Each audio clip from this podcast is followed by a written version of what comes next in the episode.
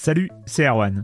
Je me permets ce petit message avant votre podcast pour vous parler du festival Silence on Joue qui aura lieu le 25 mai prochain à la Cité des Sciences et de l'Industrie à Paris.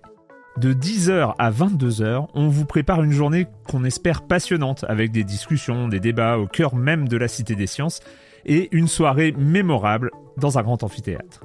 La billetterie est ouverte, le lien est dans la description des derniers épisodes et vous trouverez aussi un lien vers la programmation. C'est 20 euros pour la journée et la soirée, et si vous voulez juste passer nous voir en journée, il suffit d'une entrée classique pour la cité, c'est 13 euros tarif plein avec éventuellement des réductions. C'est la première fois qu'on organise un truc pareil et on espère vraiment que vous répondrez présente et présent. En tout cas, nous, on a très envie de vous croiser de rencontrer celles et ceux qui nous écoutent chaque semaine. Rendez-vous donc le 25 mai et je vous laisse avec votre épisode de Silence en joue ou de la bande-annonce ou de Gâchette gauche ou de Dans la boucle. Enfin bref, bonne écoute. I'm Sandra, and I'm just the professional your small business was looking for. But you didn't hire me because you didn't use LinkedIn jobs. LinkedIn has professionals you can't find anywhere else, including those who aren't actively looking for a new job but might be open to the perfect role, like me. In a given month, over 70% of LinkedIn users don't visit other leading job sites. So if you're not looking on LinkedIn, you'll miss out on great candidates like Sandra. Start hiring professionals like a professional. Post your free job on linkedin.com/people today. Silence en joueur, Cario, bonjour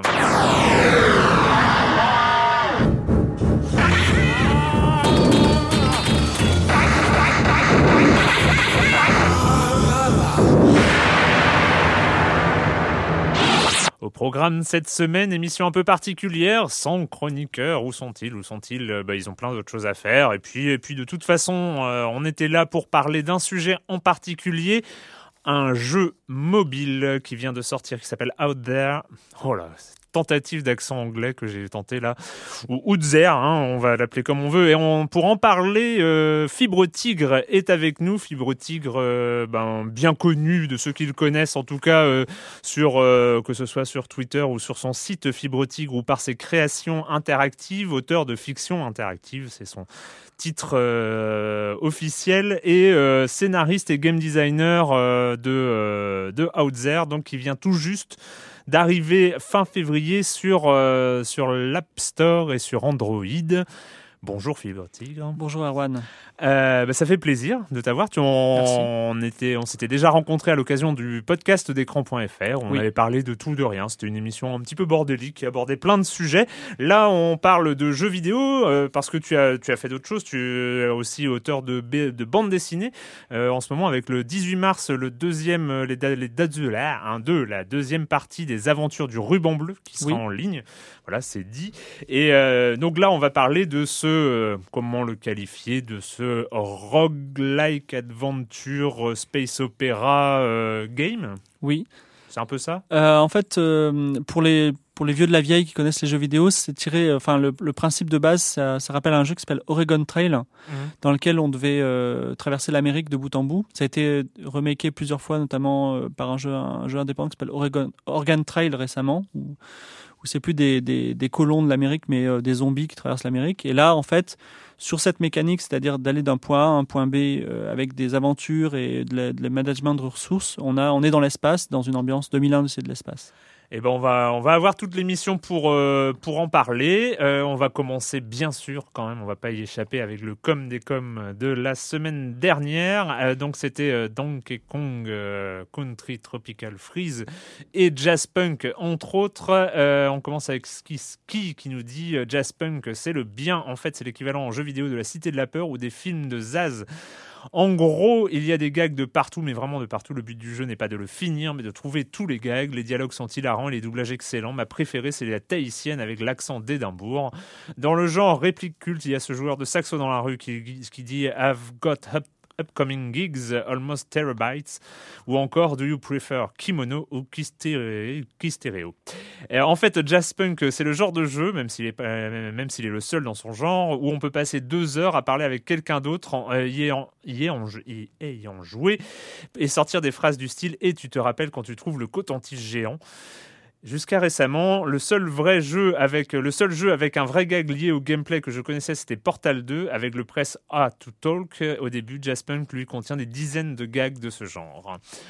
Gatsby, Gatsby qui n'est pas content parce que sur les quatre chroniqueurs, sur les quatre présents dans le studio la semaine dernière, euh, deux étaient euh, très euh, séduits par Donkey Kong et deux autres, enfin surtout Joël qui n'était pas franchement séduit, puis moi j'étais un peu plus critique on va dire, mais lui c'est un inconditionnel de Donkey Kong. Le problème de Silence on joue c'est que le référentiel, alors ça c'est Gatsby hein, qui y parle, le problème de Silence on joue c'est le référentiel que le référentiel plateforme 2D c'est le très moyen Rayman Legends, un jeu sans level design, sans challenge et avec un peu de contenu passé 10 heures de jeu. Ce recyclage d'Origins me reste encore en travers de la gorge. Alors oui, Donkey Kong euh, Country Tropical Freeze est dur. Combien de fois je l'ai entendu dans ce podcast? Mais seulement quand tu veux récupérer toutes les lettres et faire euh, les niveaux K. Finir le jeu n'a rien d'insurmontable pour des joueurs de plus de 30 ans habitués au code du plat de la plateforme. Et puis surtout, quelle qualité de level design. En plus, bonne surprise, à partir du monde 2, les Sims, le jeu est splendide visuellement, dans le style très cartoon, moins jeu flash que Rayman. Je laisse euh, voilà Gatsby. C'est vrai que euh, il y a eu une petite critique sur Donkey Kong. Je rappelle quand même que euh, sur tous les chroniqueurs on avait commencé en en disant énormément de bien. Enfin, tu le casses concernant les graphismes de Donkey Kong, j'ai aussi eu le sentiment de déjà vu dans le premier monde, qui est un monde qui on ne peut plus classique. Euh, qu'on avait déjà vu dans le précédent. Mais à partir du deuxième monde, je me suis pris claque sur claque. Le monde helvétique où on parcourt les cimes en sautant de montgolfière en montgolfière, la savane en feu, le monde des fruits, le niveau en ombre chinoise dans la neige. J'ai rarement vu un jeu aussi beau. Une des précédentes était Rayman Legend et j'ai vraiment hâte de voir Child of Light. Mais franchement, on ne peut pas dire que Donkey Kong est moins inspiré et moins beau. Pour le contenu aussi, je me suis bien amusé sur Rayman, mais les lumes c'était d'une facilité déconcertante à récupérer. Je l'ai fait pratiquement, j'ai pratiquement tout récupéré sauf ceux des niveaux euh, musicaux revisités que je trouve abusés. Euh, si moi j'y suis arrivé, c'est que le jeu n'est pas vraiment très difficile. Dans Donkey Kong, pour récupérer les pièces de puzzle, les lettres Kong et trouver les portails des niveaux secrets, il faut y passer un sacré bout de temps. D'ailleurs, j'y suis encore. D'autres petits points à rajouter, c'est que vous et que vous n'avez pas signalé. Euh, je me permets juste de les signaler.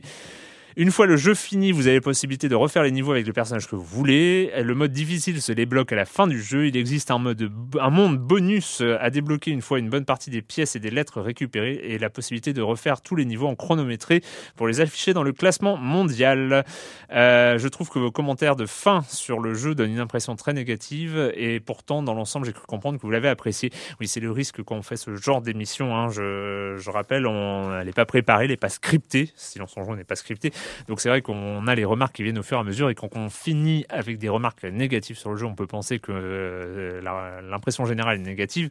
Mais je pense que tout le monde euh, s'accorde à dire que Donkey Kong est un très très bon jeu de plateforme. On le répète, et de toute façon, vous avez été suffisamment nombreux à le dire dans les commentaires. Je rappelle, les commentaires, il faut aller sur écran.libération.fr, cliquer sur le forum.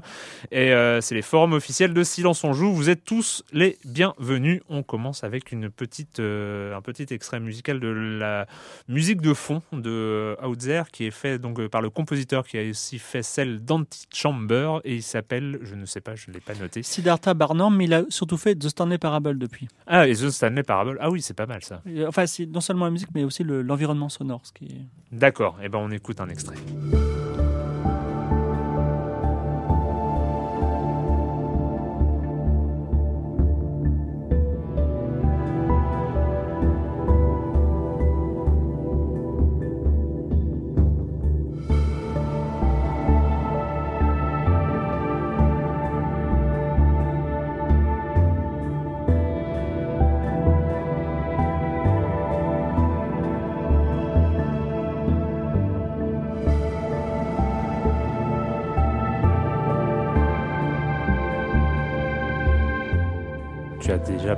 Projets, tu es un spécialiste de ce genre de petits projets, enfin Outzer est peut-être plus qu'un petit projet, mais tu as été, tu as fait beaucoup de jeux interactifs en ligne. C'était une de tes spécialités, de jouer avec les mots, de jouer avec euh, les embranchements scénaristiques et ce genre de choses. Comment est-ce que tu t'es lancé avec, euh, on va le citer quand même, avec euh, Michel Pfeiffer du studio Miklo à Lyon Oui, Michael. Michael. Michael, oui, toujours Michael, je sais pas pourquoi. Michael. Michael Pfeiffer, donc du studio Miklo. Vous avez développé le jeu à deux. Et comment s'est déroulé ce début d'aventure? Alors, j'ai fait une conférence à Lyon il y a deux ans sur les livres dont vous êtes l'euro et leur impact sur les, les, jeux d'aventure. Livres dont vous êtes l'euro papier. Mmh. Et en fait, c'est là qu'on s'est rencontrés. Il m'a serré la main. Et puis un peu plus tard, il m'a envoyé un mail il m'a envoyé euh, un artwork qui est euh, la tête de l'astronaute qu'on voit euh, sur, sur l'écran de démarrage. Et il me dit voilà, je voudrais un jeu qui soit comme Dune, Dune de Cryo, là, hmm. début des années 90.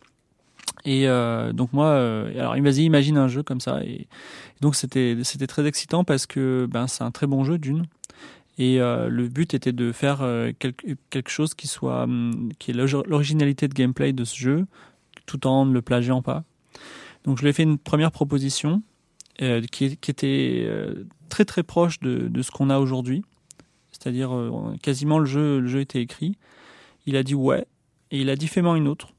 Donc, donc, donc, du coup j'en ai fait une autre et euh, c'était un truc euh, plutôt zarbi comme euh, Extase, toujours de, de, Cryo, je crois, et avec enfin un, espèce de, de, puzzle game abstrait. Et donc il a dit non, on va faire le premier. Voilà. Peut-être que le, du coup la deuxième proposition ce sera un deuxième jeu, hein, on sait jamais. Et donc tu es parti dans cette aventure quand tu dis que le jeu était déjà fini, il faut savoir qu'il y a beaucoup d'écriture. On va reparler du jeu en particulier. C'est-à-dire que tu avais tout écrit ou juste le, grand concept en Alors, moi, il y a peut-être des game designers qui nous écoutent. Et moi, j'ai pas fait d'école ni de grosses entreprises, donc euh, on a tout inventé notre méthodologie tout seul. Mmh.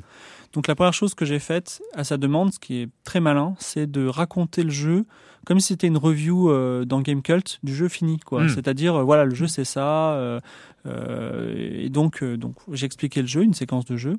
Et quand il m'a dit Banco, j'ai tout, j'ai tout fait, c'est-à-dire j'ai, j'ai commencé par dire comment la galaxie elle serait formée, qu'est-ce qu'il y aurait, quelle c'est la répartition des étoiles, des planètes, description de tout et histoire en gros. Et puis après, plus précisément, les cutscenes. Et enfin, euh, le, gros du texte, euh, parce qu'il y a énormément de. de, il y a 28 000 mots, en fait, euh, dans, le, dans, le, jeu. Donc il y a pas mal, il y a pas mal d'éléments de, de, scénario. On va mettre en place le, le scénario. Enfin, comment, comment ça commence Out There On joue un, un explorateur. Un, un, minier en fait, c'est ça, un mineur, un mineur qui va sur, une, sur le satellite de Jupiter car l'humanité n'est pas sortie euh, du système solaire. Oui, voilà. Et donc il est, euh, bah, pour, euh, pour les besoins du voyage, il est en module, en module de cryogénisation, cryogénisation dans son vaisseau spatial. Et quand il se réveille, il y a eu un problème. Il est ailleurs, mhm. out there, et il ne sait pas où il est. Il est dans une étoile au fin fond de, au fin fond de la galaxie, et il faut qu'il revienne sur Terre, sauf qu'il n'a que son petit vaisseau. Alors à côté de lui, il trouve, il trouve un, sorte de, de, base spatiale étrange, et c'est là où il récupère un élément pour son vaisseau qui est le plieur cosmique qui lui permet de sauter d'étoile en étoile pour espérer arriver en bout de course à revenir sur Terre. Alors le petit vaisseau euh, d'origine, de départ, euh, possède quelques éléments, euh, quelques cases où on peut mettre soit des objets, soit des ressources, et il va falloir à chaque fois qu'on est arrive sur une nouvelle étoile, explorer les planètes pour récupérer les, euh, éléments vitaux qui sont euh, le fer, euh, l'oxygène et l'hydrogène ou l'hélium qui servent respectivement à respirer, à réparer son vaisseau et au carburant pour sauter, pour continuer à pouvoir sauter d'étoile en étoile. Et puis le problème, le problème, c'est pas un problème, au contraire, à chaque nouvelle étoile abordée, un élément scénaristique va arriver, sachant que rien de ça n'est décidé à l'avance. On est dans le principe du roguelike, c'est-à-dire que un jeu différent à chaque fois. C'est euh, la galaxie est différente, les éléments, les événements sont différents. Voilà. J'ai bien résumé? Alors, est-ce que qu'est-ce que j'ai oublié dans cette Non, non, c'est ce qu'il faut voir, c'est que c'est il y a un élément livre dont vous êtes livre dont vous êtes le héros dedans. Mais si ça a été un livre dont vous êtes le héros classique, c'est-à-dire que vous commencez par le paragraphe 1, ensuite vous allez au paragraphe 73, et ainsi de suite, quand vous rejouez au jeu, bah, vous devez vous retaper le la, même hmm. séquence de paragraphe pour espérer aller un peu plus loin. Or là, en fait, effectivement, à chaque fois que vous arrivez dans une nouvelle étoile, vous avez une aventure, euh, on va dire, autonome qui se passe, vous pouvez résoudre par des choix multiples, qui dépendent d'ailleurs de l'équipement de votre vaisseau mm. et de ce que vous avez. Et euh, c'est un peu comme une, une, saison de, de, de, série télé Star Trek, c'est-à-dire que vous avez un, un arc global, c'est-à-dire je veux aller là-bas, je veux faire mm. ça, et vous avez à chaque étape un petit épisode indépendant. Voilà. J'ai bien aimé, c'est au début, il y a Seek Out New Worlds. C'était, c'était dans le, oui, oui, dans, le trailer. dans le trailer, ça rappelle effectivement l'esprit Star Trek. Alors les inspirations, on va, on, on reste hein, dans le, dans, dans le, les premiers moments hein, tu, de, du jeu. Donc as, tu as parlé d'Oregon Trail. On voit aussi des, des, références à Captain Blood, notamment oui. sur les, les, langages, parce qu'on finit par croiser quand même des civilisations extraterrestres de temps en temps, en fonction de, en fonction de la galaxie qui a été créée au début du jeu. Et on a cette langue, la première fois qu'on est en contact avec un extraterrestre, c'est un grand moment d'ailleurs, parce qu'on a un espèce de gloubi-boulga de mots incompréhensibles, et on doit approuver ou désapprouver. bon courage. Donc, et puis au fur et à mesure, on apprend les mots, on apprend à décrypter. Ça, c'est, il y a cette inspiration-là. Oui, alors euh, c'est bien de le dire parce que en France, Cocorico, on a un, un, très gros patrimoine de jeux vidéo, très beau. Mmh. Je veux dire, euh, le MoMA, il a ouvert une une aile spécialisée dans les jeux vidéo. Il y a quand même un jeu vidéo français qui est Another World, donc euh, on, a, on a quand même des, des, une période dorée. Aujourd'hui, on a toujours une période dorée, mais nos jeux vidéo ressemblent à des jeux vidéo américains chez Ubisoft. Mais, euh, et donc, euh, ça nous a fait très plaisir de, de nous plonger dans ces classiques.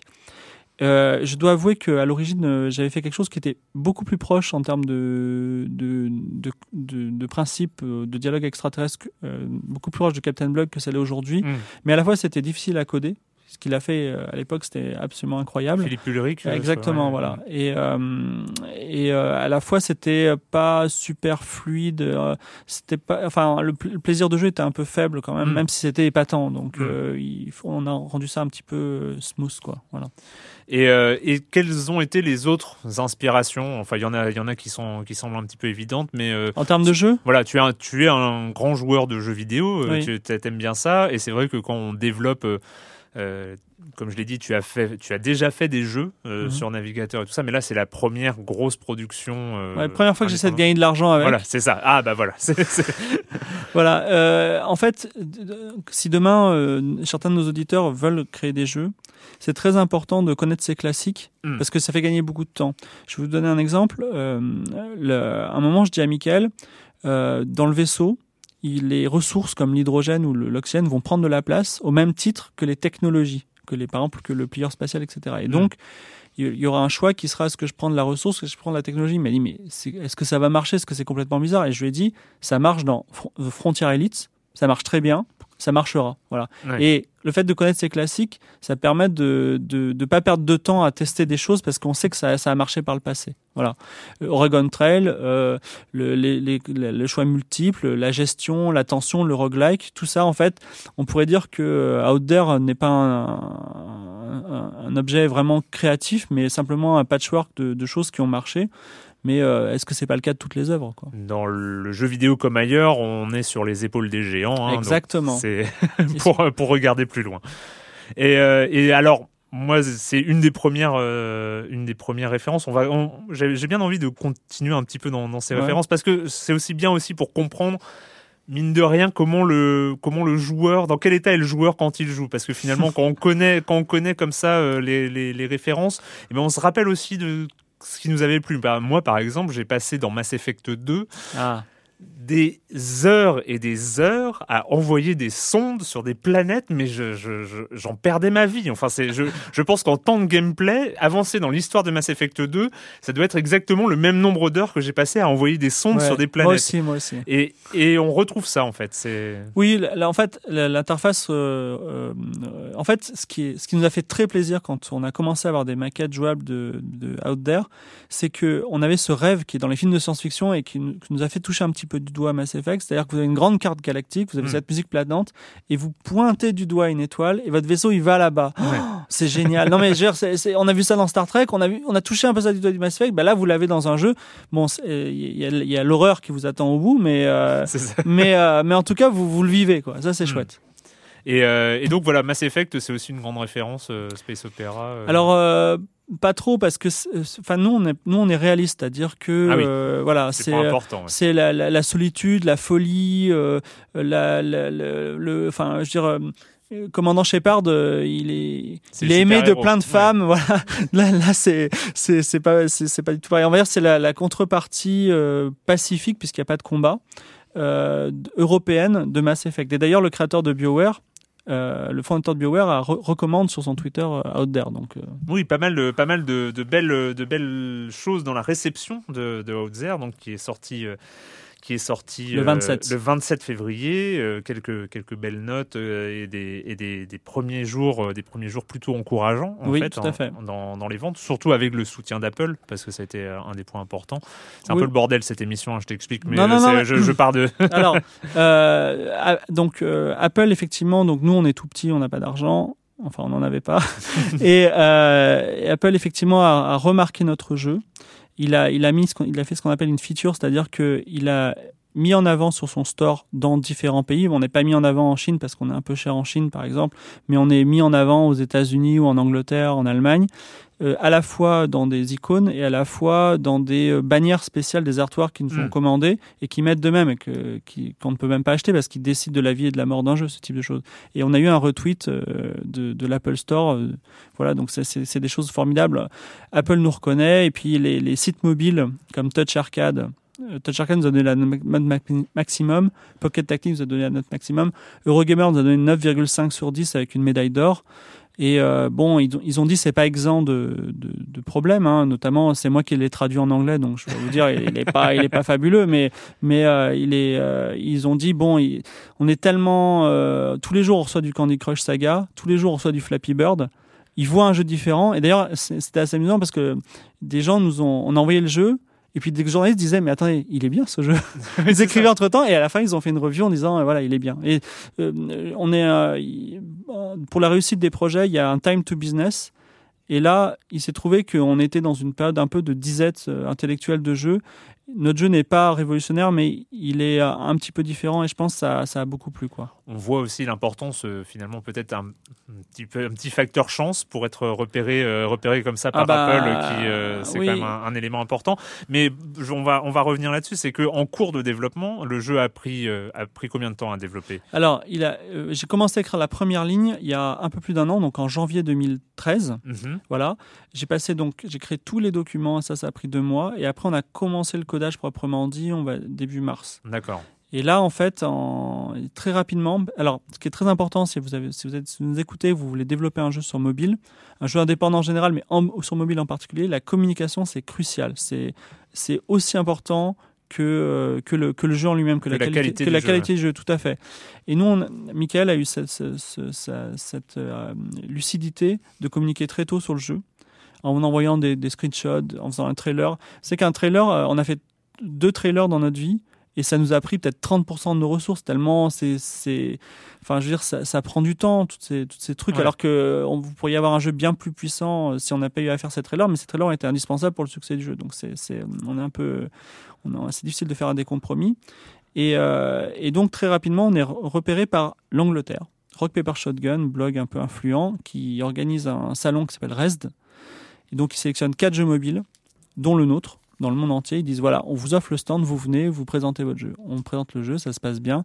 Et après, rebelote, on a été invité à Eurogamer. On a invité dans un salon très important dans quelques mois, je peux pas le dire encore, mais euh, voilà. Ça, aujourd'hui, on a une bonne reconnaissance en tout cas. Et donc ça, ça, c'est c'est important aussi ce que, ce que tu disais sur, euh, sur la communication. Qu'est-ce qui s'est passé? Je- je- Parce que le jeu n'était pas encore terminé. Oui. C'était euh, c'était en phase Ben, en fait, bêta. en fait le- le- la, la mécanique du salon, elle nous oblige à présenter quelque chose de présentable très rapidement. C'est-à-dire que euh, euh, moi, je, pense que je l'ai déjà dit sur euh, sur écran.fr en tout cas, je suis un militant anti-crowdfunding et anti-subvention pour le jeu vidéo parce que j'estime que contrairement à d'autres secteurs d'activité, on n'a pas besoin de ressources matérielles pour faire un jeu vidéo. Vous avez besoin d'un ordinateur et a priori tout le monde en a un chez soi. Et en fait, ce manque d'argent nous a forcé à trouver des solutions originales et surtout à un moment dire le jeu est terminé parce qu'on a besoin d'argent, on a besoin de gagner de l'argent maintenant. Mm.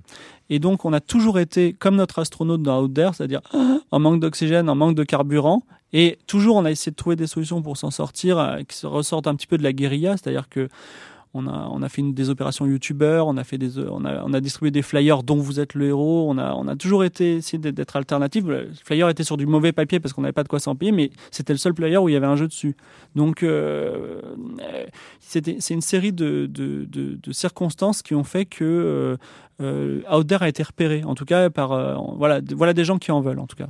Mais vous étiez deux aussi. Vous étiez deux et vous aviez pas d'argent. Et vous avez la chance que finalement vous en avez parce Oui. que ça marche. Oui. Imaginons que vous étiez deux et que ça marche pas, ou que vous étiez cinq et que ça marche pas.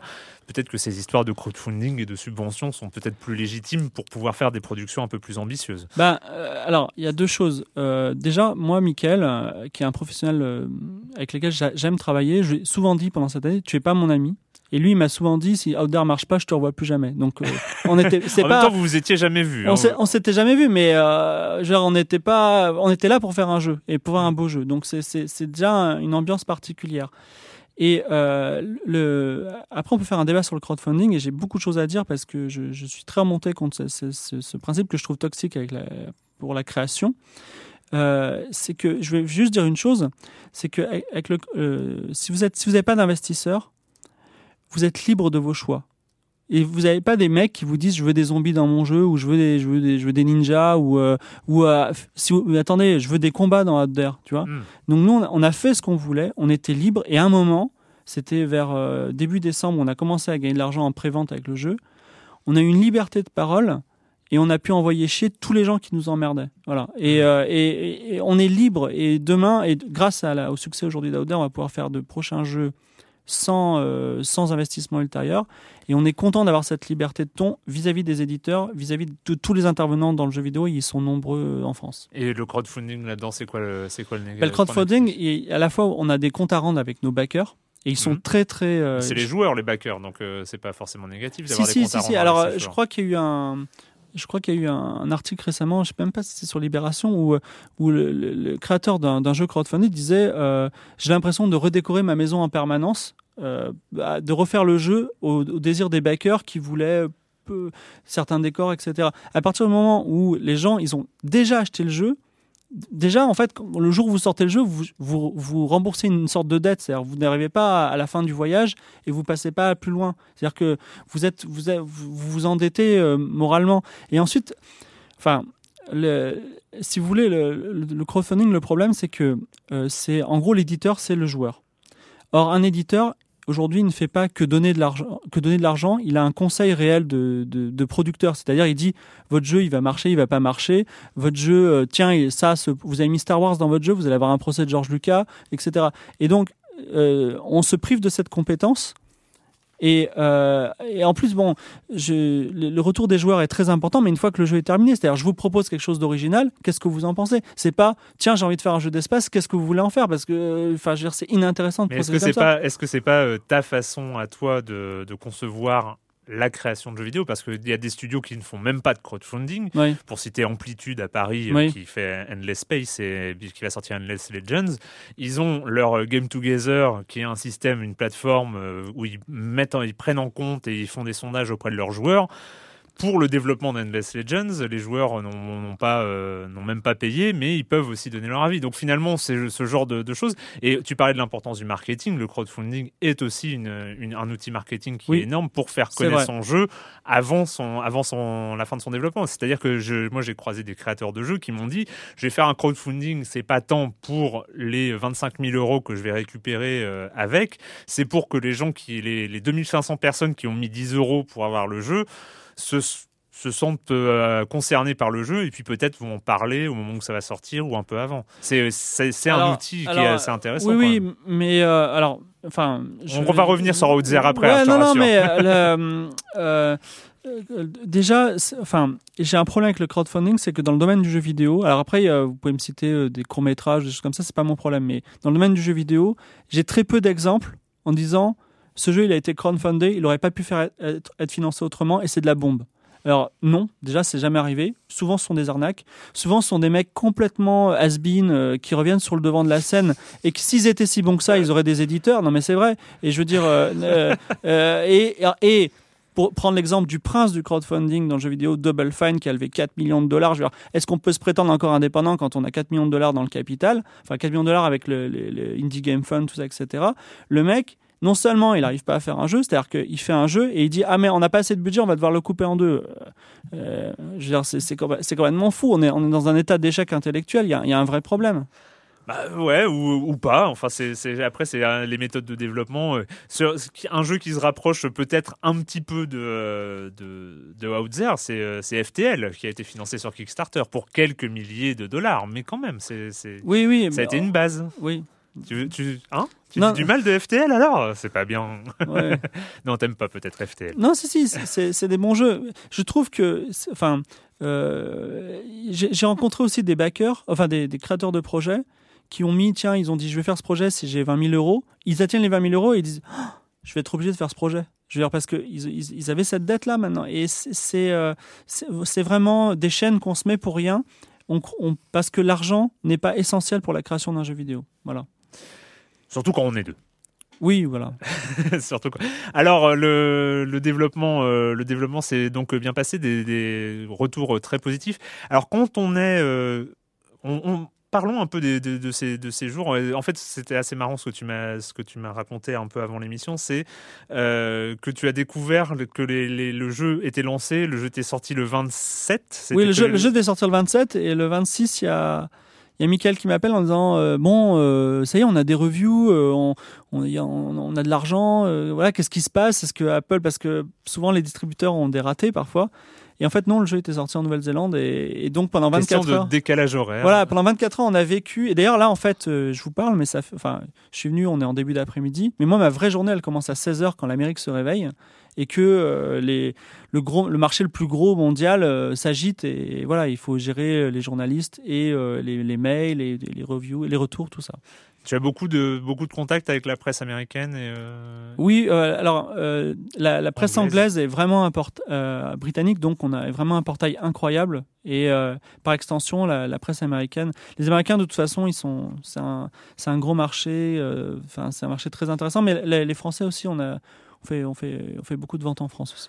Alors la spécificité des, des roguelikes, hein, c'était les dans lequel rentre Outzer, c'est de, de, de mourir souvent parce Oui. qu'on on a fait un mauvais choix ou parce que le destin veut qu'on meure. Par exemple, je parle de mon de mon destin à moi qui a été qui s'est répété à deux reprises ou à trois reprises, je crois je, je crois, c'est que je perds la technologie du propulseur interplanétaire hein, en passant à travers un portail bleu qui clignote. Enfin, je vous passe les détails. Et ensuite, un accident à la con, un météorite ou un astéroïde quelconque, et bim, mon, produit, mon, mon propulseur interplanétaire est détruit. Je ne peux même pas le réparer, Ouais. il disparaît, je n'ai plus la technologie pour en construire un nouveau. Et donc là, je me retrouve comme un con à, à sauter d'étoile en étoile jusqu'à ce que je n'ai plus de carburant, parce qu'une fois à l'intérieur d'un système solaire, je n'ai plus de quoi aller explorer les planètes. Enfin voilà, c'est ce genre de petit... euh, c'est pas forcément une erreur, c'est le, le jeu qui... La est vie. le- la, la vie, voilà, c'est ça, la, vie d'un voyageur intergalactique comme euh, vous et moi. Et, euh, et donc voilà, c'est un roguelike à, à- à ce niveau-là, mais c'est aussi, et c'est un peu ta spécialité, un jeu d'aventure, parce que c'est vrai que les roguelikes, euh, d'une manière générale, sont pas forcément des, des- jeux à scénario, ou en tout cas euh, des, jeux avec des scénarios très évolués, c'est des jeux de survie très très souvent, où il faut aller le plus loin possible, où il, fallait, faut jouer le plus longtemps possible, il faut arriver au bout, on arrive, on arrive au bout, mais où le scénario est pas forcément le, le- cœur du gameplay, c'est un, un style où c'est un style de jeu où on a beaucoup d'apprentissage par l'erreur, le die and retry ou ce genre de choses pour aller le plus amplement. Mais voilà, Outzer, c'est aussi un jeu d'aventure, c'est aussi un jeu avec, euh, tu en as parlé, 28 000 mots de, de scénario. Et comment est-ce qu'on fait pour euh, raconter une aventure dans un, dans un style roguelike? Alors, euh, déjà, les roguelites, c'est souvent très sec, euh, c'est-à-dire euh, aller au fond de ce donjon, ramener l'amulette de Yandor, et, et voilà, c'est tout. Mm. Donc, c'est pas effectivement. mais la, la- la narration, elle est. alors, je vais prendre un terme que j'aime pas trop dire, émergente. Et euh, su- surtout, on voit ça. Enfin, quel est le, quel est le, le- le jeu dans lequel il y a le plus de fanfic euh, de joueurs? C'est XCOM. Mm. Parce que XCOM, euh, vous avez des personnages anonymes mais qui ont des nationalités israéliens, français, etc. Vous avez des scènes de guerre et euh, les gens passent des heures à vous raconter oui, alors euh, mon commando est parti à l'attaque, s'est fait prendre, mais heureusement j'avais mon sniper derrière. Ils se racontent des histoires comme des maisons de poupées. Et en fait, l'essence du roguelike, elle est là, c'est-à-dire que euh, la- la- le- justement, voilà, euh, jour 23, mon, mon- mon- je perds la technologie du, du, du- du propulseur inter- interplanétaire. Comment est-ce que je vais m'en sortir? Je, je vais d'étoile en étoile. Je sens, je sens que je suis condamné, mes ressources diminuent, tout etc. Et en fait, c'est pas très grave si vous gagnez pas le jeu, mais vous avez vécu une belle aventure entre temps. Mm. Vous la racontez, vous pouvez éteindre l'iPad et aller dormir, et peut-être vous rêverez de, de cette histoire-là. Et donc, alors, euh, quand on a pris en, en compte euh, ce- ce- cette mise en scène, euh, après tout le reste, il faut que la narration, elle se, elle se glisse, mais qu'elle ne soit pas intrusive. C'est-à-dire que euh, vous n'allez pas dire, euh, euh, enfin, le, le héros ne va pas prendre d'audition, il va avoir des réflexions sur sa condition, il va avoir, avoir pa- parfois des traits d'humour, il va parfois dire, mais je suis complètement stupide. Quand le joueur dit d'ailleurs, je suis complètement stupide, donc il faut qu'il soit en phase. Hmm. Mais il va pas, tout d'un coup, il va pas avoir une cutscene comme dans un jeu AAA américain dans lequel tout d'un coup il se passe avec des extraterrestres, des choses comme ça. Donc voilà. Et donc il faut être très, très, très, très subtil. Et puis il faut aussi donner, il faut aussi ne, ne pas avoir peur d'une certaine forme de folie. C'est-à-dire que euh, euh, Mass Effect, par exemple, c'est un space opéra très important. On en connaît, on en connaît d'autres, mais il y en a très peu qui ont poussé les possibilités de l'espace jusqu'au bout. Et là, dans Out There, vous pouvez transformer des soleils en étoiles, euh, excusez-moi, faire vieillir des étoiles en trous noirs, terraformer des planètes. Donc on a, on a des grands pouvoirs. Et donc c'est des choses extrêmement exa- exaltantes à faire. Quoi. Une partie de Outzer en, en total pour rejoindre la, la Terre, ça dure combien de temps? Alors, C'est je la peux- curiosité déjà, personnelle. hein. Déjà, je ne peux pas me prononcer sur le fait qu'ils rejoignent la Terre ou pas, parce que un petit Ouais. principe physique, c'est que euh, le- le- les lois de la relativité font que euh, si on va très loin d'un endroit, il y a beaucoup de temps qui s'écoule. Donc, est-ce que le jour où il rentrera, il la Terre sera encore là? Voilà. Première question. Et est-ce que lui-même ne sera pas changé hein, Héraclite, deux fois le même fleuve, tout ça. Donc, euh, la- euh, donc déjà, on ne sait pas sûr. Mais une partie, euh, si vous connaissez à fond le jeu, ça dure entre une heure et trois heures, mais vous pouvez vous arrêter à n'importe quel moment et Mm. reprendre quand vous voulez. C'est un jeu mobile. Il c'est, faut, faut avoir le même mode de consommation que Candy Crush. C'est pas du tout un jeu PC. Les contraintes, bah justement, on va, on va parler du, du jeu mobile parce que c'est vrai que c'est un jeu indépendant. Oui. Ça, c'est. On en a parlé, on en a parlé tout à l'heure avec euh, ces- cette liberté qui vous donne, euh, qui vous laisse euh, la possibilité d'envoyer chez tout le monde euh, maintenant que maintenant que ça marche, surtout. Le. attends. Je, je précise que par exemple, à un moment, nous étions en train de chercher des éditeurs. Et Hmm. nous étions désespérés d'avoir des, des fameuses avances sur droit pour pouvoir payer le loyer. Et qu'à un moment, euh, enfin, les éditeurs avaient on ne prête qu'aux riches, donc ils sont venus vers nous quand on a commencé à vendre. À ce moment-là, on leur a dit non. Mais euh, voilà, il y, a un moment, on aurait bien aimé avoir à, à ne plus être indépendant justement. Oui, Voilà. bah il y a toujours ce moment juste. mais là, vous êtes bien content maintenant de. Euh, oui, on est, on est content, mais par exemple, il y a des marchés très spécifiques comme les marchés asiatiques, euh, où la Chine, ça pirate à gogo, où euh, le, le Japon, c'est euh, c'est très hermétique, c'est-à-dire que euh, traduire en japonais ne suffit pas, il faut aussi être, enfin, que les Japonais soient au courant que le jeu Mm. existe. Donc là, par, par contre, on, on est en, on est en négociation depuis toujours d'ailleurs avec un, un avec un l'éditeur de référence pour le marché asiatique. Ah oui, parce que vous, vous allez peut-être euh, sortir en Asie en fait. Ah non, mais de toute façon, on- aujourd'hui, euh, c'est le, notre- notre- le quatrième pays où ça vend le plus, c'est l'Allemagne, et le cinquième, c'est la Russie. hein, et Donc traduction à venir parce que pour l'instant le jeu est donc écrit en français et traduit en anglais voilà, c'est ça. par toi-même. Voilà. Non, j'ai été relu par euh, une professionnelle qui a, qui a très bien fait son travail, mais euh, c'était, c'était, euh, ça a été, c'était du travail, voilà, parce que euh, ça fait 25 000 mots en anglais, voilà, du coup. quand même. Et le jeu pour mobile, justement, est-ce que, est-ce que tu as intégré les contraintes du jeu mobile au moment même de la, de la conception de ton, de ton de- Alors, du principe de jeu En fait, elles sont venues au fur et à mesure parce que moi, j'ai proposé un certain éventail de règles et Michael a dit euh, ça non, ça oui, ça t'oublie. euh, voilà, par exemple, euh, à un moment, j'ai- proposé un système de karma, c'est-à-dire que comme on peut euh, dévaster des mondes, j'ai dit bah ce serait bien que le héros soit puni, que la prochaine fois qu'on aille sur un monde, bah, l'extraterrestre dit je veux pas te parler, par exemple. Et, euh, et en fait, on n'a pas pu l'implémenter parce que ça devenait trop complexe à équilibrer au niveau du jeu mobile. Donc Mm. voilà. Donc, donc de toute façon, ça, on a trouvé de ses limites. Et le jeu mobile aussi, il y a des questions de ressources mémoire et de capacité de disque. C'est-à-dire qu'aujourd'hui, oui, certes, il y a des jeux de 1 giga qui sortent sur mobile. Et voilà, on est sorti en même temps qu'un autre jeu spatial qui s'appelle Beyond Space, qui fait 1 giga, d'ailleurs, qui, enfin voilà, qui, qui est ce qu'il est. Mais je veux dire, nous, notre jeu fait 29 mégas. Je veux dire, c'est, euh, c'est, vous, vous cliquez, vous l'avez, vous Mm. y jouez. Il va pas faire planter les autres applications à côté. Il marche sur Kindle. Bon, euh, c'est, voilà, c'est un, jeu qui marche sur toutes les, tout- même les, les anciens, votre premier iPad, votre, votre, votre vieux iPhone, il marchera. Et euh, alors il y a les contraintes, effectivement, les contraintes matérielles, surtout euh, sur Android, j'imagine, avec, euh, avec le, le nombre de, le nombre de, d'appareils qui existent et qui tournent sur, ce- système, mais il y a aussi les contraintes de gameplay, il y a aussi les, contraintes, euh, tu disais, il faut y jouer comme on joue à Candy Crush, mais ça veut dire qu'il faut que le jeu soit structuré de telle manière à ce qu'on puisse arrêter et reprendre à n'importe quel moment. Est-ce que c'était quelque chose qui faisait partie de ta réflexion au moment de la conception du jeu, ou finalement c'est quelque chose qui est venu naturellement Ah bah oui, bah si on va de planète en planète, finalement on peut arrêter le jeu après avoir visité une, une étoile. Alors, moi, de la contrainte que j'ai demandé par rapport à ça, à Michael, c'est que le jeu euh, soit en mode Iron Man. C'est-à-dire que si vous mourrez, la mort est définitive, vous recommencez au début. Hmm Vous pouvez sauvegarder, mais à ce moment-là, le jeu s'arrête et vous, re- vous reprenez à votre sauvegarde. Donc, c'est la, la structure classique du roguelike. En revanche, lui, il est, Michael est très pointu sur tout ce qui est mobile. Et effectivement, il a fait un système où. euh, le- votre, ordi- votre truc s'étreint, vous recevez un coup de fil, euh, ça, ça plante, ben, vous reprenez à l'endroit où vous étiez. Donc Mm. euh, on est quand même dans le jeu de la, la consommation de, de, de jeux un petit peu éphémères. C'est pas je lance une sauvegarde, je lance un chargement. Voilà, c'est- on n'est pas dans ça. Ta spécialité, on, on a dit que tu avais fait une conférence, enfin tu as dit que tu avais fait une conférence il y a deux ans euh, sur Oui. le sujet, c'est euh, c'est les, les, les narra- la narration interactive, Oui. la narration plutôt par arborescence, euh, c'est c'est le, le- les jeux dont vous êtes le héros, Oui. hein, aller, aller à telle page pour, pour connaître la suite de l'histoire.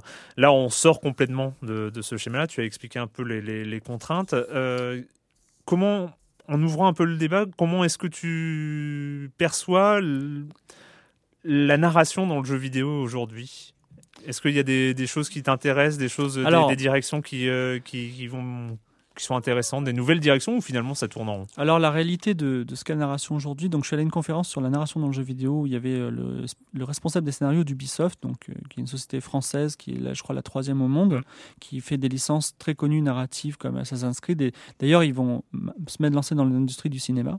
Donc euh, C'est en cours. voilà, ils sont, ils sont, je crois que même qu'ils sont six films. En, donc voilà, le, scénario n'est pas une mince affaire. Et pourtant, il disait, le scénario vient après. C'est-à-dire que, euh, et d'ailleurs, c'est pas bête. C'est-à-dire que euh, les gens posent un gameplay, ils disent voilà, notre jeu, ça va être ça.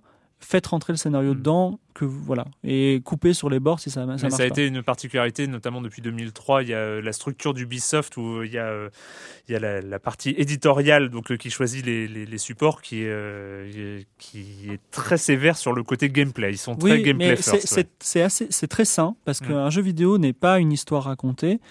Et euh, même si euh, bon, David Cage, par exemple, fait des jeux ultra narratifs et euh, on va dire euh, d'accès Mm. pour le grand public, parce que c'est pas des jeux auxquels jouent les, les gens qui, qui jouent tout le temps aux jeux vidéo. Et euh, la- euh, le- alors, il faut pas qu'il y ait un déséquilibre. Voilà, il faut que, la- euh, en fait, euh, tout élément dans le jeu vidéo doit être, être au service du plaisir de jeu, que ce soit la musique, l'histoire ou, le, les, ou les, les décors. Voilà. Donc, euh, il faut pas que ce soit trop prononcé. Aujourd'hui, euh, quand il y a quand même euh, des belles histoires, comme dans toute proportion gardée Mass Effect, par exemple, Mhm. pour prendre, c'est c'est quand même très agréable d'avoir des personnages qui sont consistants, d'avoir des dialogues euh, péchus. euh, voilà, donc ça, on n'est pas trop mal. Je, je veux juste rappeler d'où on vient, parce que on peut dire, euh, enfin, il y, y a un poncif qui consiste à dire c'était mieux avant. Mais quand on regarde ce que c'était avant, donc il y a eu une période dorée, euh, on va dire LucasArts, jeu d'aventure des années Mm. 90, mais avant, je veux dire, euh, prenez le scénario de Captain Blood, par exemple, vous regardez le vrai scénario de Captain Blood, ça commence par six pages d'introduction. Le héros est développeur de jeux vidéo, il est aspiré dans une autre dimension. On est dans, dans du délire total. On avait des, des tonnes et des tonnes de pages pour des, des, des shoot 'em up, alors que euh, voilà, aujourd'hui, on a, ça s'est rationalisé et, et on a, on a des, des bonnes choses. Voilà. Et sur les jeux d'aventure purs, il y en a encore. hein, il y a- Oui, oui. euh, tu, tu parlais euh, avec des mots sévères euh, de, de Broken Age, euh, de, de Double Fine. Oui.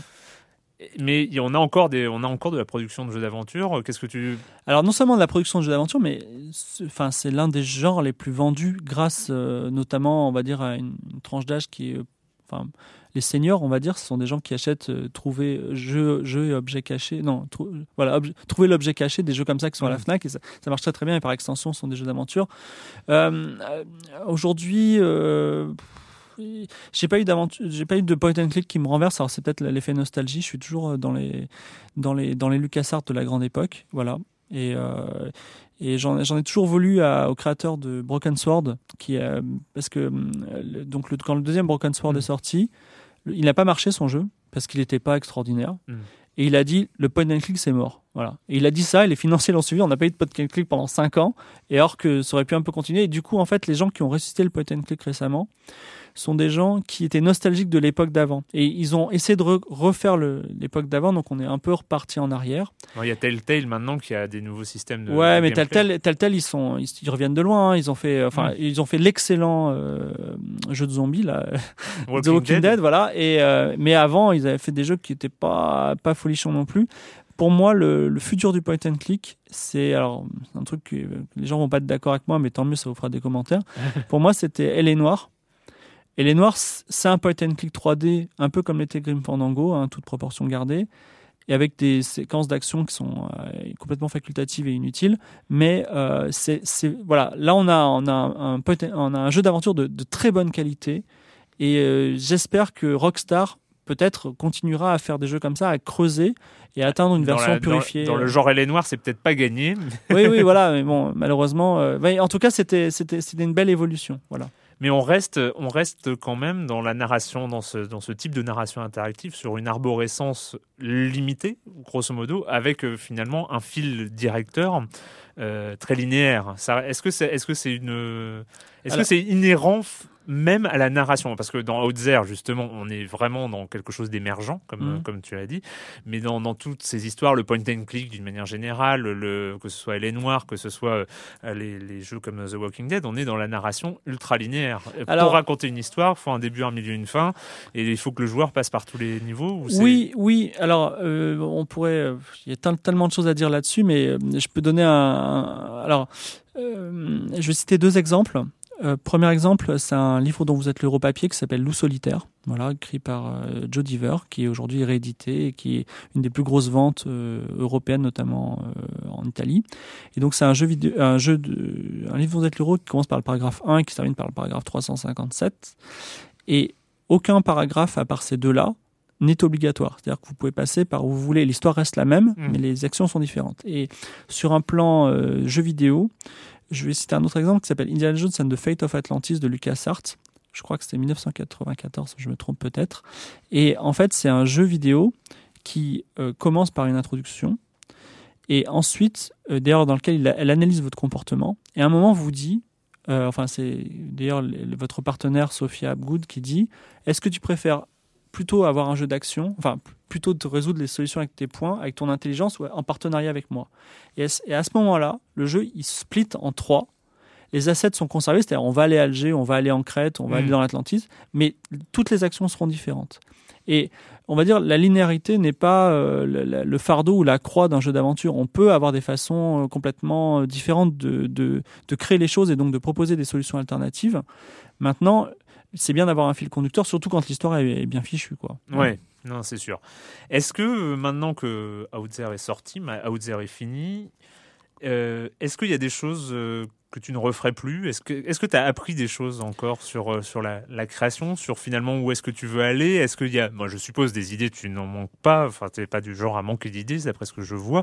Mais euh, est-ce que est-ce que Outzer t'a justement appris euh, je vais pas te demander de lister les défauts de Outzer, on n'en est pas on n'en est pas là mais c'est est-ce que voilà, il y a, y a, des choses, des limites que tu que aimerais explorer Alors, ce qui est très important pour réussir un jeu, c'est qu'à un moment il faut arrêter de le faire. C'est-à-dire mm. que quand vous allez, euh, j'ai erré dans les conventions de jeux indépendants, il y a des gens, ça fait 10 ans qu'ils font leur jeu, il n'est pas tout à fait parfait et ça dure. Et donc à un moment, il faut dire stop, je sors. Deuxième chose aussi que j'ai vu chez des partenaires euh, qui font des jeux indépendants, c'est que parfois euh, ils se lancent à faire des jeux dans des licences qui leur appartiennent pas. je veux faire un Bomberman, je veux faire un, jeu sur les mystérieuses cités d'or, etc. Donc ils font le jeu, ils travaillent six mois et puis s'aperçoivent qu'ils n'ont pas les droits, donc c'est pas très utile. Et euh, non, mais je dis ça parce que aussi quand j'ai soumis ma traduction à relecture, on m'a dit non, mais parce que j'avais mis Star Wars à un moment, parce que dit euh, l'espace c'est pas Star Wars quoi. Et on m'a dit non, mais là tu vas avoir des gros problèmes, donc euh, ça je l'ai enlevé. Hmm. Euh, donc, il faut faire attention euh, toujours euh, à garder le cap au niveau des. Ah oui, on t'a fait enlever cette. ah bah oui, bah, c'est. Mais non, mais là tu nommais Star Wars, c'est-à-dire que tu ne réutilisais pas du contenu de Star Wars, tu renommais Star Wars en tant que en tant qu'œuvre, donc il n'y a pas forcément un problème de droit. Alors je, je suis pas expert, hein, mais dans le doute, j'ai dit c'est pas très important, je l'enlève. voilà. Ah, c'est dommage. Voilà, mais. Bon, c'est vrai qu'ils sont un petit peu tatillons des fois, on se demande. Oui, surtout Star, surtout surtout Star Wars. Voilà, j'ai appris que la communication c'est très très important. Ça c'est on, n'insistera jamais assez là-dessus. Euh, alors, le monde change, mais euh, ce qui a été crucial dans le développement et la communication, euh, de contacter des youtubeurs pour leur demander de faire des long plays du jeu. Parce que ça a fédéré des communautés et ça, fait en sorte que c'est une, une viralité et ça a même défriché euh, certaines choses ultérieures puisqu'il y a des, il y a des youtubeurs cachés qui sont en fait des gens de la presse. Donc euh, on leur disait après, vous voulez avoir une version review du jeu? Ils me disaient, ah mais je l'ai déjà préviewé sur euh, YouTube, tout ça, etc. Et en fait, si vous voulez, euh, demain, si on passe dans le journal le plus diffusé du monde, eh ben ça sera pas aussi fort que PewDiePie qui a 20 millions d'abonnés sur YouTube. Donc vous avez euh, fait une chronique lui? non, mais il y a, non, non, non, il fait partie. En fait, j'ai une pyramide et c'est le boss final. Bah, C'est le boss final parce que c'est la chaîne la plus où il y a le plus grand nombre d'abonnés Voilà. sur YouTube. hein. Maintenant, j'annonce que la personne qui est juste en dessous de PewDiePie nous a contactés. Ah. En disant, mes utilisateurs veulent que je fasse un long play d'Aouda. Et quand il m'a dit ça, pour moi, c'était euh, plus que si on avait fait les meilleures ventes du monde. Quoi. Non mais ça, énorme. ça c'est très impressionnant parce que on se rappelle en- encore, euh, c'était c'était il y a longtemps, c'était il y a une éternité, c'était il y a un an.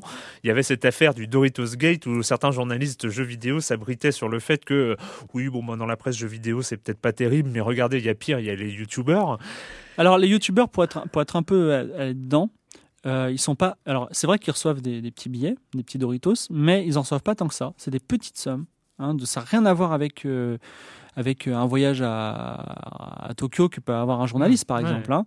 Donc, c'est, très petit, même pour les très très gros. Et euh, ils sont. En fait, ce sont. ce- Sauf, sauf deux ou trois, et on les voit tout de suite à leur tête, ce sont des gens qui aiment jouer. Mm. Et euh, donc, quand vous leur envoyez un bon jeu, les, les gens ils disent oui. Voilà, Ouais. c'est tout. Non et puis surtout bah voilà il faut faire avec parce que c'est vrai que même en un an, enfin ça, ça, ça avait le mouvement avait déjà commencé hein, en 2012-2013, mais voilà maintenant les youtubeurs euh, il faut il faut va falloir se faire à cette réalité là. C'est une réalité très dure pour les journalistes jeux vidéo. les Avec, avec, avec un petit bémol, c'est que euh, quand YouTube a, a fait un petit binge, je sais pas si vous êtes au courant. Oui, euh, oui, de- les bins de droit d'auteur. ouais. Voilà, c'est ça. Mm. Maintenant, euh, il y en a beaucoup qui sont passés sur Twitch. Oui. Où le, le, le- business est encore différent. Donc là, c'est, on va dire, même je dirais, je parle librement de ma stratégie YouTuber parce qu'elle est, elle est quasiment euh, plus à jour. Quoi. Elle est morte. Voilà, mais c'est, c'est quelque chose que je pourrais plus faire, je pense, l'année prochaine. Les, euh, et euh, sinon, enfin, si vous êtes en jeu mobile, en plus, la difficulté, c'est que, ben, C'est pas évident de faire des captures de jeux mobiles. Exactement, Ouais. voilà, c'est il faut utiliser des, des systèmes que je vais pas dévoiler, mais voilà. Et en plus, il faut, il y a toute cette question de droit, c'est-à-dire qu'il faut anticiper la question et dire, ne vous inquiétez pas, vous avez tous les droits pour monétiser votre vidéo, voilà. Hein, On continue hein, juste avec encore un petit peu d'ambiance musicale issue de Out There.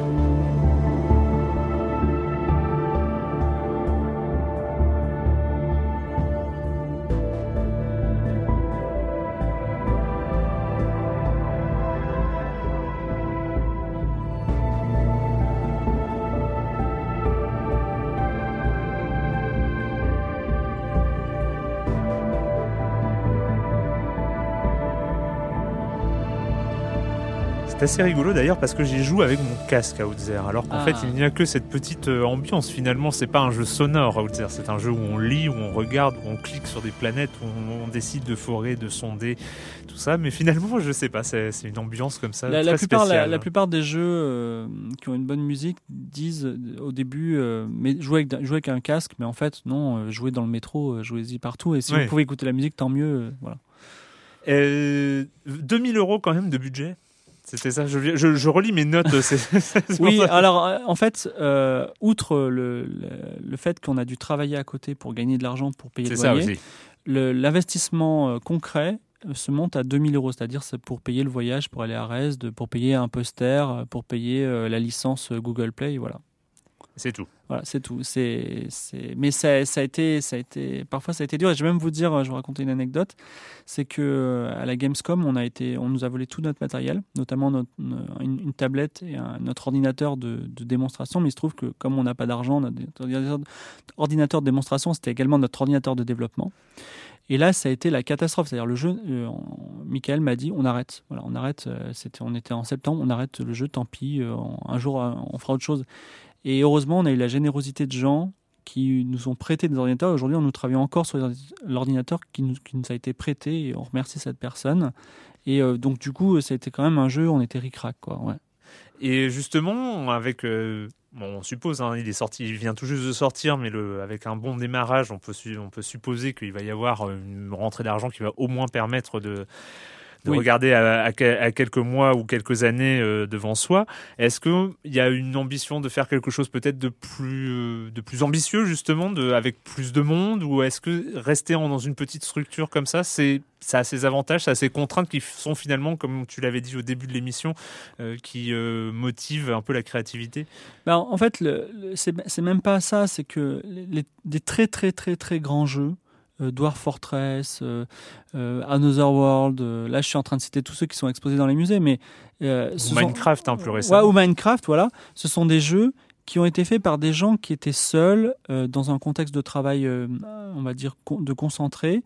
Et euh, c'était pas une équipe, pas d'argent, pas de pollution euh, du monde moderne.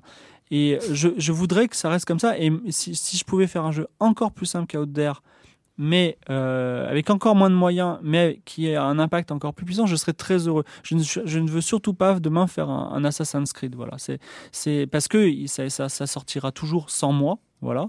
Et euh, par contre, euh, ouais, trouver la bonne idée qui permet avec, c'est finalement c'est presque écologiste, quoi. C'est ça, ça- Tu, fais du jeu vidéo durable. oui, voilà. Non, mais euh, ouais, un peu- oui, on peut dire en quelque sorte. En tout cas, c'est c'est ça sollicite plus l'intellect et euh, ça, ça ça nous permet de nous plonger dans des jeux anciens et euh, d'apprendre de, de- des grands maîtres qui sont passés avant nous. Donc c'est vraiment très très intéressant. Est-ce que de auteur de fiction interactive, tu vas devenir créateur de jeux vidéo? Euh, alors c'est déjà le cas puisque pour euh, pour euh, pour prendre les, les comment s'appelle les fonds générés par Outer, j'ai créé une société avec un label de game design. Voilà. Hmm. Donc Donc officiellement, tu es créateur de jeux vidéo. oui, voilà, c'est ça. Mais la fiction interactive, c'est une forme de jeu vidéo. hein. Oui, c'est vrai. Voilà. C'est vrai. Et euh, toujours d'autres projets, mis à part donc la bande dessinée, K, et puis euh, de toujours Fibre Tigre, ton site euh, va continuer à vivre, à balancer des nouvelles idées, des nouveaux trucs, Alors, comme, je- comme le Quai d'Orsay qui était, qui a eu un petit, un gros succès en, en Chris, novembre. Chris au Quai d'Orsay, oui, c'était un, un jeu vidéo, un serious game sur la, la crise en Syrie, voilà, dans lequel on était ministre, de- ministre, des affaires mini- étrangères. ministre des Affaires étrangères, Ouais. exactement, pendant deux mois. Voilà. C'était très intéressant et ça, ça re- c'était, c'était- c'est- en fait, au début, je voulais simuler la- les véritables relations entre les, les acteurs du Moyen-Orient et puis finalement, j'en ai fait un petit jeu et, et voilà. Mais sinon, euh, on est déjà sur, euh, enfin, je suis personnellement déjà sur un- une extension pour Out There. Un DLC. Oui, c'est ça, un DLC. Oh.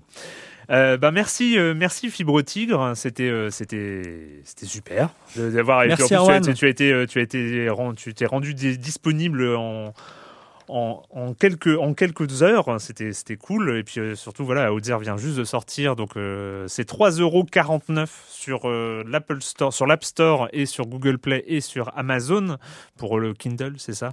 Voilà, exactement.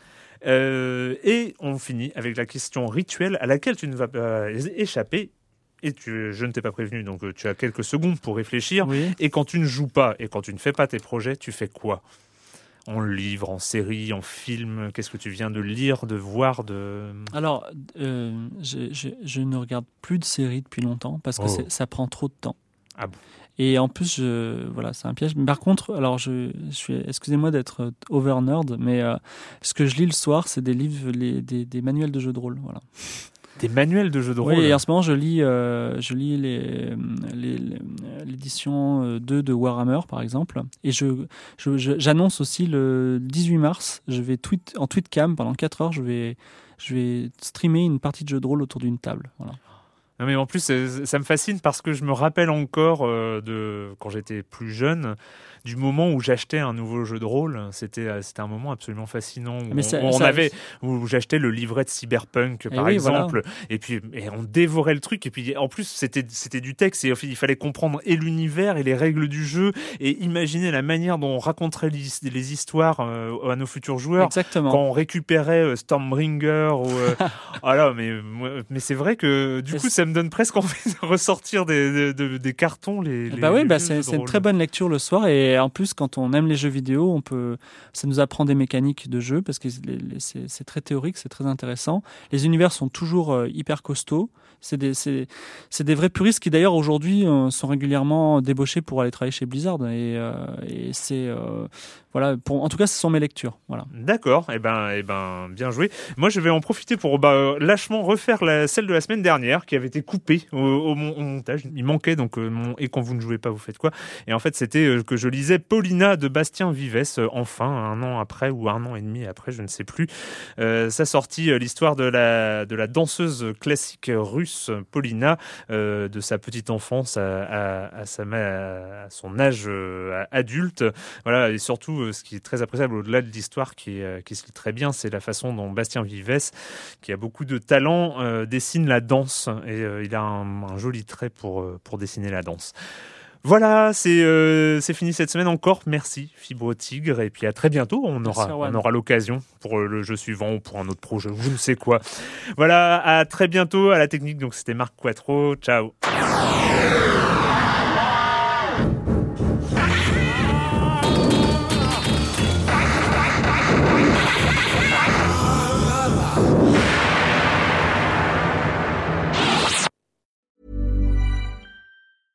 Hey, it's Paige DeSorbo from Giggly Squad. High quality fashion without the price tag. Say hello to Quince. I'm snagging high-end essentials like cozy cashmere sweaters, sleek leather jackets, fine jewelry, and so much more. With Quince being 50 to 80% less than similar brands. And they partner with factories that prioritize safe, ethical, and responsible manufacturing. I love that. Luxury quality within reach. Go to quince.com slash style to get free shipping and 365 day returns on your next order. Quince.com slash style.